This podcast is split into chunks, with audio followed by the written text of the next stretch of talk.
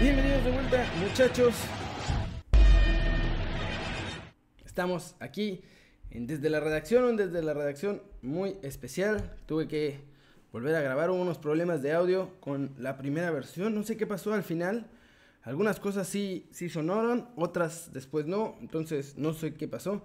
Ahora ya parece que todo está funcionando bien. Y pues vamos a empezar porque este es un video diferente como ya lo ven, no empecé ni con musiquita, no empecé con la canción, no, no estoy en un, en un modo como divertido y cagado como de costumbre, porque es un tema serio. Los Wolves han dado el parte médico oficial de Raúl Jiménez ya en la mañanita bien temprano de aquí de Europa y madrugada obviamente de México.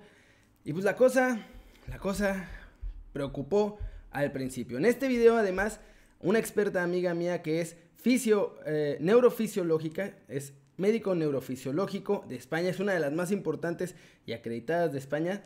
Va a, darnos sus impresiones de por qué operaban a Raúl Jiménez y también de lo que espera que pase ahora que lo operaron. Así que eh, quédense por favor a este video. Vamos a empezar con el reporte oficial de los Wolves. Aquí rapidito vamos a leerlo. Obviamente está en inglés, pero pues se los voy a ir traduciendo. Dice que eh, los Wolves han dado la, actualización de la situación de Raúl Jiménez porque sufrió una fractura de cráneo en el partido contra el Arsenal y que tuvo que ser operado. Recibió una cirugía por esta fractura de cráneo, pero que ya está relajado, ya está cómodo, descansando después de la operación que tuvo la noche de anoche en el hospital de Londres. Ya su novia Daniela Vaso estuvo con él, estuvieron hablando, se, se vieron, todo estuvo normal y están descansando. Dice además aquí en este reporte oficial que va a seguir durante observación los siguientes días mientras comienza su recuperación. En el club además mandan un mensaje al Arsenal, al NHS y a los cirujanos que trataron a Raúl Jiménez porque gracias a sus habilidades y a su respuesta tan veloz, la verdad, es que ayudaron a que todo saliera bien y que Raulito esté por ahora estable. Ya al final nada más agregan que el club pide que le den espacio y privacidad a Raúl Jiménez y a su familia, pues obvio porque la situación, más allá de lo del fútbol, es que está delicada porque pues, es un tema de salud importante, un golpe así en la cabeza obviamente es muy peligroso, pero eso es lo que pasó ahora. Y ahora vamos a ver eh, la reacción de Connor Cody, el capitán de los Wolves, aquí lo van a escuchar, este es del canal TJ Sports, que es de un amigo mío, así que espero que no se enoje de que lo haya usado. Señor, ahí va. spend the 90 minutes worried about your mate? Massively, massively.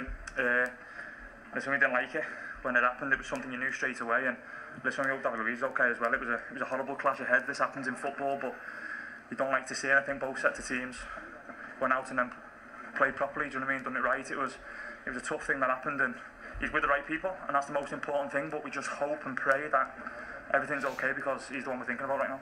You were one of the first on the scene. Did you just know straight away from the way he landed, from the sound that he's in trouble here? Yeah, massively, massively. And I was at the, I was at the front just behind him, so I, I jumped with them as well. And you, you heard it, and as he dropped, obviously he was on his side, and I think it was important we kept him on his side. Do you know what I mean? Uh, and then you get the doctors on different things, but listen, it's, it's something we never want to see, especially with one of our teammates or with anybody within the Premier League, because that's what can happen. So I hope and I pray that everything's okay because, like I said, that is the one thing that matters today. We've got a fantastic result, but the one thing that matters is making sure that uh, Raul and David Luiz are, are both okay. I don't want to pry too much, but I, I guess it's one of the first things you ask at half time. How is he? Is there anything you can say?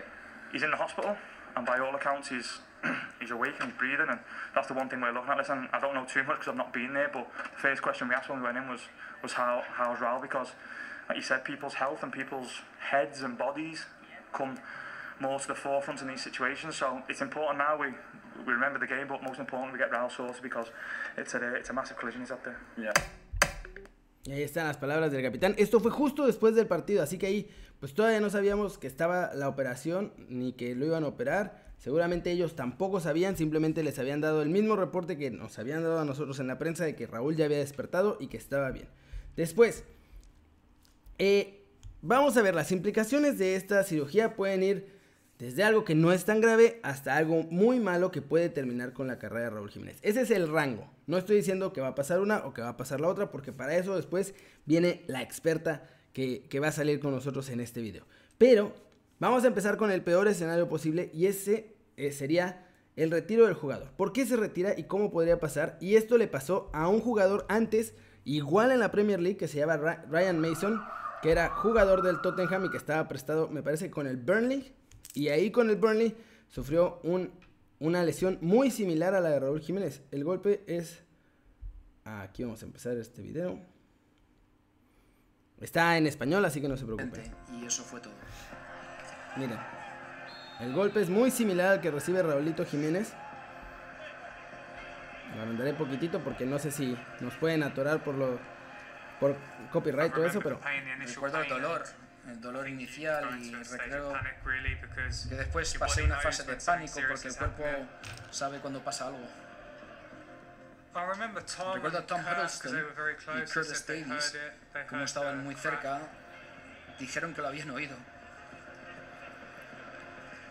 Estaba en el suelo y alguien me estaba tocando la cabeza. No sé quién era, pero alguien me estaba tocando la cabeza. Justo donde tenía la fractura y lo único que quería era que se apartaran porque tenía la sensación de que estaba chorreando sangre por la cabeza y recuerdo pasarme los dedos para comprobarlo y que no hubiera sangre en los dedos. Así que evidentemente era una hemorragia interna. Vinieron los médicos y creo que al instante supieron que era bastante grave.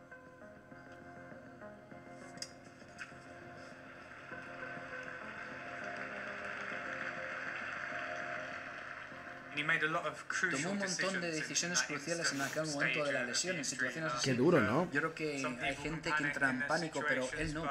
Entró y supo que me había fracturado el cráneo porque la parte derecha de la cara se me descolgó. Y desde ese momento en el que entró en el campo, planeó los siguientes 45 o 50 minutos. Y hablar. Creo que me quedé inconsciente y ahí fue cuando esas experiencias extracorpóreas. Estaba como viéndome desde arriba.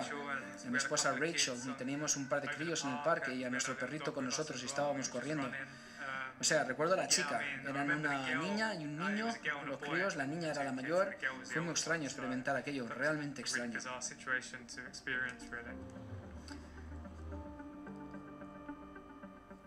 Antes de tener esa experiencia había oído a la gente decir que se sintieron como si hubieran ido a decir que tener cuidado. Los años que era un jugador chocando con la cabeza contra el poste. Tenía que oh. explicar cómo enfrentarse con un traumatismo craneoencefálico y las precauciones que tienen que tomar y con qué tienes que tener cuidado. Los años que dos días después tuve una situación similar. Como te decía, entró al campo y en cuestión de 10 segundos ya sabía la gravedad de los daños. Lo tenía todo fresco en la memoria.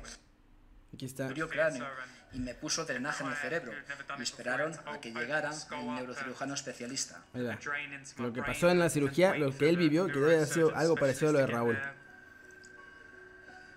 Fueron 61 minutos desde el momento del impacto hasta que me abrieron la cabeza y comenzaron a drenarme la sangre del cerebro. A todo esto pasaron 61 minutos. Fue tremendo, porque cuando tienes una hemorragia cerebral severa, cuanto más tiempo esté ahí la sangre, más peligro hay de un daño a largo plazo. Y así fue tras Cuando volví en mí, me di cuenta de lo grave que era. El dolor de la cabeza era brutal. Me pusieron 14 placas de metal y creo que 28 tornillos. Me parece que me pusieron 45 grapas que empezaron a quitarme un par de días después y luego me pusieron puntos alrededor de la oreja también, así que se me ha quedado una cicatriz bastante grande. Y bueno, después fui incapaz de abrir la boca. Ya fue a su recuperación, pasó de su recuperación Empecé a correr otra vez, lo cual me llevó dos o tres meses. Creía de verdad que volvería a pisar un campo de fútbol. Me puse en las mejores condiciones físicas de mi vida, destrocé mis mejores marcas personales, me sentía muy fuerte, había aumentado mi peso. En agosto del año pasado me hicieron un escáner un martes, el miércoles teníamos partido contra el Doncaster en Copa y recuerdo que entrené. Hice un poco de trabajo en el grupo el lunes y le dije a uno de los fisios, el miércoles puedo jugar, voy a estar en condiciones. Si el escáner está bien, quiero comenzar. Me sentía muy bien, físicamente me sentía muy bien. Pero luego tuve el escáner y me dieron una mala noticia. Ya estuvo lo feo.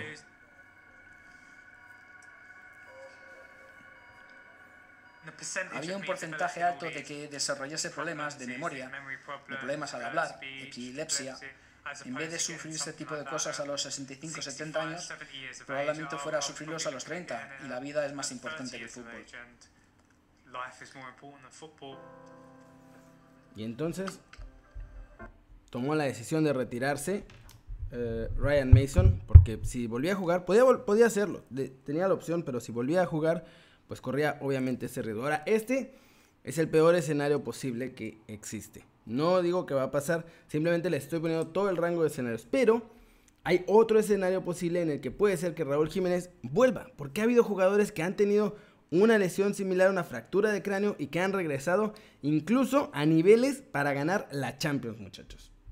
Uno de ellos lo conocemos es Diego Reyes, que también tuvo una lesión, una fractura en el cráneo y que tuvo que ser operado. ¿Se acuerdan cuando con Tigres, creo que fue contra Cruz Azul, eh, choca con Milton Caraglio y sufre una fractura de cráneo y lo tienen que llevar al hospital de volada? Era la Leagues. De hecho, sí, chocó contra Milton Caraglio y entonces lo operan y después de un par de meses, Dieguito Reyes regresó, no tuvo mayores eh, consecuencias más que obviamente pues, la operación y todo el dolor de esa lesión, pero pudo volver a jugar. Estuvo jugando un rato con casco, ¿se acuerdan? Con su casquito ese, el que Peter Sech hizo famoso. Bueno, estuvo jugando un rato con casco y después ya volvió a jugar de manera normal, sin ningún problema ni ninguna secuela grave. Pues ahora sí que para toda su carrera. Ha bajado su nivel, sí, pero eso es por baja de nivel normal, no, no tuvo nada que ver con, con esta cirugía. Y pues lo importante fue que se recuperó, que estuvo bien de salud, que sigue bien de salud y que además pudo volver a jugar fútbol. Así que esto es una de las buenas noticias. Pero la de Reyes estuvo leve. Hubo otra que estuvo mucho, mucho peor. Fue la de eh, Kibu, el jugador de el Inter de Milán. Ese sí tuvo una, una fractura de cráneo bastante dura, que parecía muy, muy, muy desalentadora cuando la vimos. Aquí le explican fue en el partido del Inter, en un partido eh, de la Serie A, me parece. Fue contra. Aquí debe decir. Contra Sergi Pellicer en un partido de la Liga Italiana. Sí, exacto. Tuvo una fractura y un hematoma cerebral importante y hundimiento de cráneo. Además, el sangrado, pues obviamente le provocó un eh, hematoma, que es como un moretón gigante.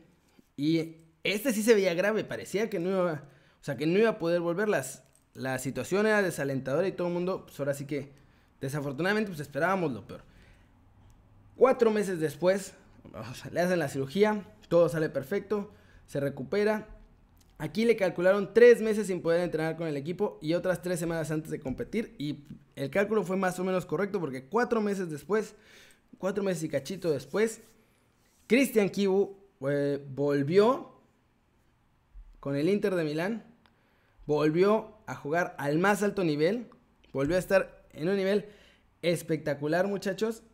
Y no solo eso, regresó, jugó la semifinal, ya estaba jugando la semifinal de la Champions League con el Inter frente al Barcelona en esa semifinal que los eliminan y que los lleva a la gran final de 2010 y que además ganan esa Champions League. Así que la medicina también ha avanzado un montón Ahora hay muchas mejores opciones, hay muchas mejores formas de tratarlos, hay mucha mayor eh, probabilidad de que una lesión de este tipo se recupere y son buenas noticias, obvio, para Raulito Jiménez.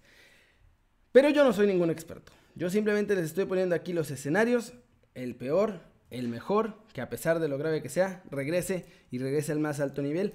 Pero sí tengo una amiga, afortunadamente una muy buena amiga mía, experta, jefa de neurofisiología en uno de los hospitales más importantes de, España y creo que de toda Europa.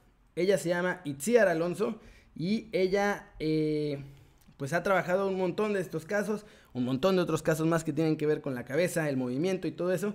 Y le pedí de favor que me explicara eh, cómo consideraba o qué pasaba con esta operación de Raulito y después pues que cómo veía el futuro de Raulito Jiménez. Así que ¿Qué les parece si empezamos? Ella se llama Itziar Alonso y ahí va el primer clip que me mandó sobre por qué en su experiencia cree que tuvo que hacerse la operación a Raulito Jiménez. La fractura de cráneo no solamente implica una fractura pura de hueso, sino que hay un sangrado por debajo del hueso, de las arterias y de las venas, pudiendo haber un hematoma sobre el tejido cerebral. Eh, la fractura en sí misma no va a implicar eh, un daño grave si no hay un daño de este cerebro. Habitualmente son lesiones leves que lo único que necesitan es ingreso hospitalario del paciente para ver su evolución y su exploración neurológica. El problema viene dado eh, cuando este hueso se hunde en el propio cerebro y genera una lesión o daño cerebral. En este caso, el paciente sí que tiene que entrar en quirófano para hacer una revisión de los fragmentos de hueso que puedan estar eh, eh, comprimiendo el cerebro y los posibles sangrados desencadenados de estos. El neurocirujano lo que hace es revisar toda la lesión evitando que haya cualquier tipo de daño sobre el tejido cerebral, sutura la herida y el paciente pasa a observación para ver su evolución. Súper bien ahí lo que nos cuenta Itziar. Y después, gracias Itziar, por cierto, gracias Itziar y Edgar, su esposo, que me ayudaron a poder hacer este reporte eh, súper rápido para todos ustedes. Me mandó después otro clip sobre lo que cree que va a pasar ahora con el futuro de Roberto Jiménez y muchachos son muy buenas noticias. Desde su experiencia, parece que son muy, muy alentadoras las noticias para el futuro de Raulito Jiménez. Esto fue lo que me dijo, miren. En principio, para Raúl Jiménez, por las noticias que, hemos tenido, no tiene que haber ningún tipo de repercusión sobre su carrera futura. Eh, es eh, un paciente que ha entrado en quirófano probablemente porque había algún tipo de duda en cuanto a la lesión que tenía en su fractura eh, pero actualmente, según las noticias, está despierto y en, en, observación. Por lo tanto, no tienen por qué esperarse consecuencias severas del mismo. ¿Cómo la ven? Así está la cosa. Eso fueron las palabras de Itziar. Aquí abajo les voy a dejar en la descripción su LinkedIn para que puedan ver todo su currículum y puedan ver que es una experta en el tema, que sabe perfectamente de lo que habla y Muchas gracias a ella y les digo otra vez a, Edgar por ayudarme a hacer, a poder sacar este reporte lo más pronto posible con, ahora sigue con todo su conocimiento, porque pues ellos son los que realmente saben, muchachos. Así que buenas noticias. Ojalá que así sea. Raulito ya está descansando, como lo pudimos ver. Está tranquilo. Está eh, descansando con su novia. Y dependiendo de la gravedad, puede ser entre 2 y cinco meses, más o menos lo que tendría que estar fuera Raulito Jiménez. No nos han querido revelar la, gravedad, no ha reportado mucho más los Wolves, obviamente están preocupados y están tratando primero de, ahora sí que, estabilizar toda la situación ellos para después ya informar de la salud de Raulito Jiménez y no adelantarse en algún reporte que pudiera ser equivocado y que obviamente preocupe más pues, a familiares, a fans y a todo esto. Eso sí, cuando regrese Raulito Jiménez, pues va a tener que regresar con este gorrito, como les dije, el que traía el que traía Diego Reyes. Kibu también jugó con este, con este casquito. Obviamente todos conocemos a Pico Dios que estuvo jugando con, con este casquito. Peter Sech, creo que ya lo había mencionado. Eh, y más allá, ojalá, ojalá que regrese, la neta. Porque es un, es un gran jugador, tiene todavía mucho futuro por delante. Estaba en uno de sus mejores momentos, si no es que en el mejor momento de toda su carrera. Y ojalá que pueda regresar. Pero lo más importante me parece es que es que está bien, es que recupere su salud, que esto no le deje ningún tipo de secuelas y que ojalá se recupere al 100%, porque como lo dijo Ryan Mason, la vida es más importante que el fútbol y espero, Raulito, no sé si vayas a ver este video, no creo que lo vayas a ver, pero de todo corazón espero que te mejores y que te recuperes y lo más importante es que estés al 100, compadre. Y pues ojalá que también puedas regresar. Pero si no, que tú y tu familia estén muy bien. Y pues nada, muchachos. Este, este fue un reporte especial. Este fue eh, desde la redacción un poquito más a profundidad. Obviamente serio. No he quitado la, imagen de, de Itziar aquí de la pantalla. Ya la vamos a quitar. Pero ahí la dejé un rato como agradecimiento.